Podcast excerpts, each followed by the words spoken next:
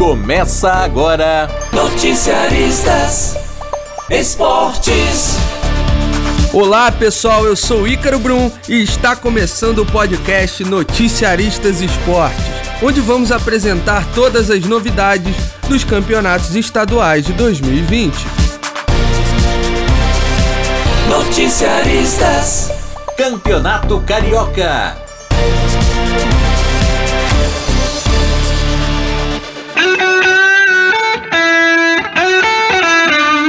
O Flamengo venceu Volta Redonda por 3 a 2 com um gol no finalzinho do atacante Bill. O Flamengo continua jogando com o time de garotos e completou o placar com o lateral direito João Lucas e Rodrigo Muniz. E o Jorge Jesus já projetou que o time titular do Flamengo, que voltou a treinar essa semana, pode estrear depois do Fla-Flu. Então, próximo jogo depois do Fla-Flu, o Flamengo pode voltar com o time titular.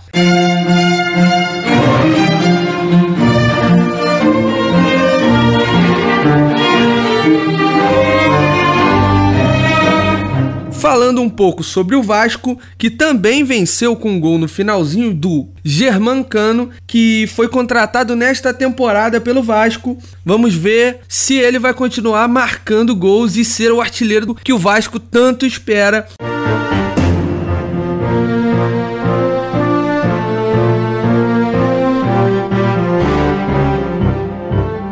Botafogo conseguiu sair dessa sequência de derrotas do início do campeonato. Acabou vencendo por 3 a 1 a equipe do Macaé.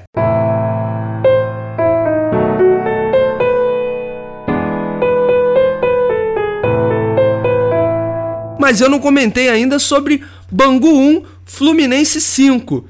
Por quê? Porque esses detalhes são com a nossa noticiarista Márcia Alves. Noticiaristas Márcia Alves. Olá, Ícaro, olá, ouvinte. Pela terceira rodada do Carioca, o Fluminense goleou o Bangu neste domingo pelo placar de 5 a 1 em Moça Bonita. Com esse resultado, o tricolor carioca manteve 100% de aproveitamento na Taça Guanabara. O Fluminense começou melhor o jogo envolvendo o Bangu. Após cobrança de escanteio, o zagueiro Lucas Claro desvia de cabeça e marca o primeiro gol logo aos 7 minutos. Aos 32 minutos, Digão fez pênalti em Otávio. Juliano cobrou e empatou para o Bangu. Cinco minutos depois, aos 37 minutos, Lucas Claro recebe um belo passe do lateral esquerdo Egídio e coloca o Fluminense novamente na frente do placar. Na segunda etapa, Iago Felipe fez o terceiro, Felipe Cardoso o quarto e o garoto Gabriel Capixaba, revelação de Xerém, que fez seu jogo de estreia, fechou a goleada. Mas o grande destaque da partida foi o meia Miguel. O garoto que tem apenas 16 anos não sentiu a pressão de usar a camisa 10 do Fluminense. Além da assistência para o primeiro gol do Lucas Claro, ele finalizou uma bola na trave, aplicou chapéus no adversário, deu passe de letra, enfim, realmente uma atuação de gala e que foi destacada na coletiva pelo técnico Adair Helman. Com a terceira vitória consecutiva, o tricolor lidera o grupo B, seguido pelo Madureira, que também venceu suas três partidas, mas que fica atrás no saldo de gols. Essas foram as informações do Fluminense. Eu volto com você, Ícaro. O meu muito obrigado a Márcia Alves pelas informações do tricolor e vamos fechar aqui as informações do Campeonato Carioca. Eu informo que a próxima rodada começa nesta terça-feira com o jogo entre Boa Vista e o Madureira. Na quarta, a Portuguesa recebe o Macaé, o Bangu recebe o Volta Redonda e no Maracanã vai receber o clássico Fla-Flu, jogo que acontece às 8 e meia da noite. E fechando a rodada na quinta-feira, o Botafogo recebe o Resende no Engenhão. E o Vasco recebe a Cabo Friense em São Januário. Essas foram as informações do Campeonato Carioca. Agora vem aí as novidades do Paulistão 2020. Noticiaristas Campeonato Paulista. Bom, como não falar de São Paulo e Palmeiras sobre essa rodada do Paulistão?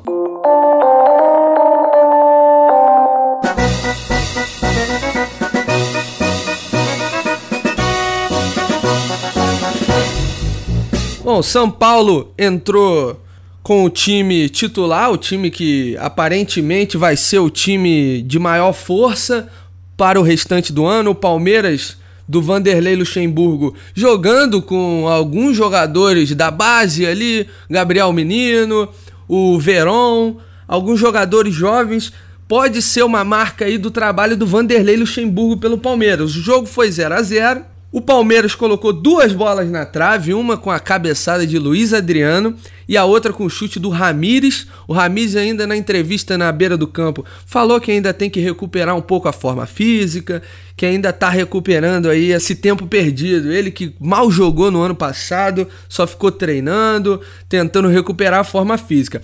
O São Paulo apresentou pela primeira vez ou pelas primeiras vezes o estilo Diniz, o estilo Diniz que veio lá do Atlético Paranaense, que treinou o Fluminense no início do ano passado, e no ano passado acabou não mostrando tanto isso no São Paulo, e esse ano, o início de trabalho desse ano, vem mostrando um pouco do estilo Diniz, o toque de bola, a concentração da posse de bola ali que o Diniz tanto preza em seus, nos clubes que ele treina.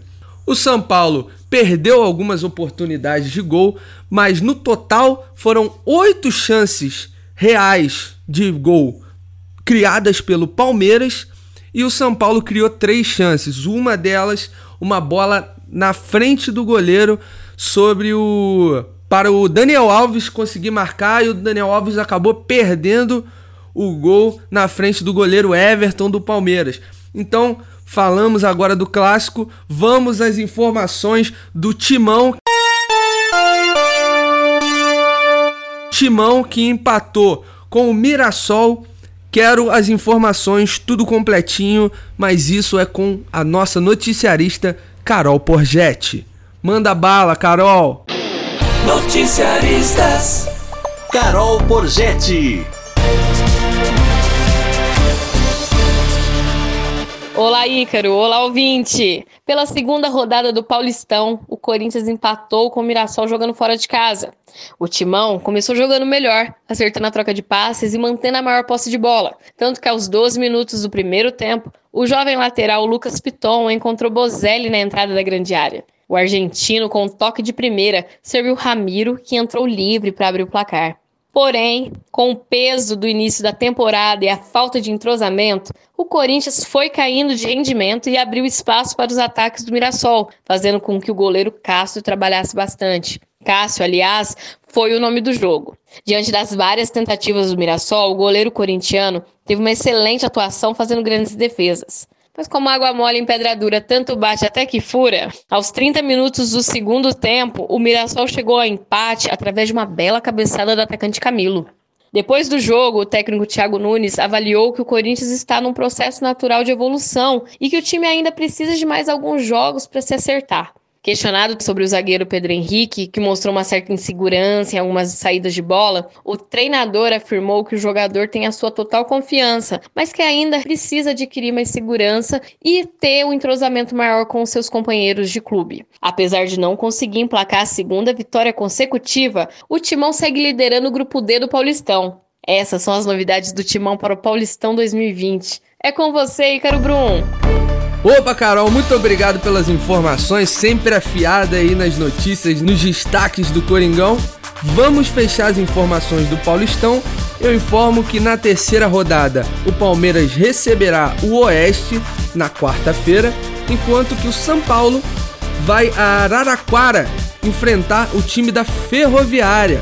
Na quinta, o Santos recebe a Inter de Limeira, enquanto que o Corinthians vai a Campinas enfrentar a Ponte Preta. E assim encerramos este primeiro Noticiaristas Esportes de 2020. Toda semana estaremos juntos em publicações. Portanto, um forte abraço para você e até semana que vem. Você ouviu Noticiaristas Esportes.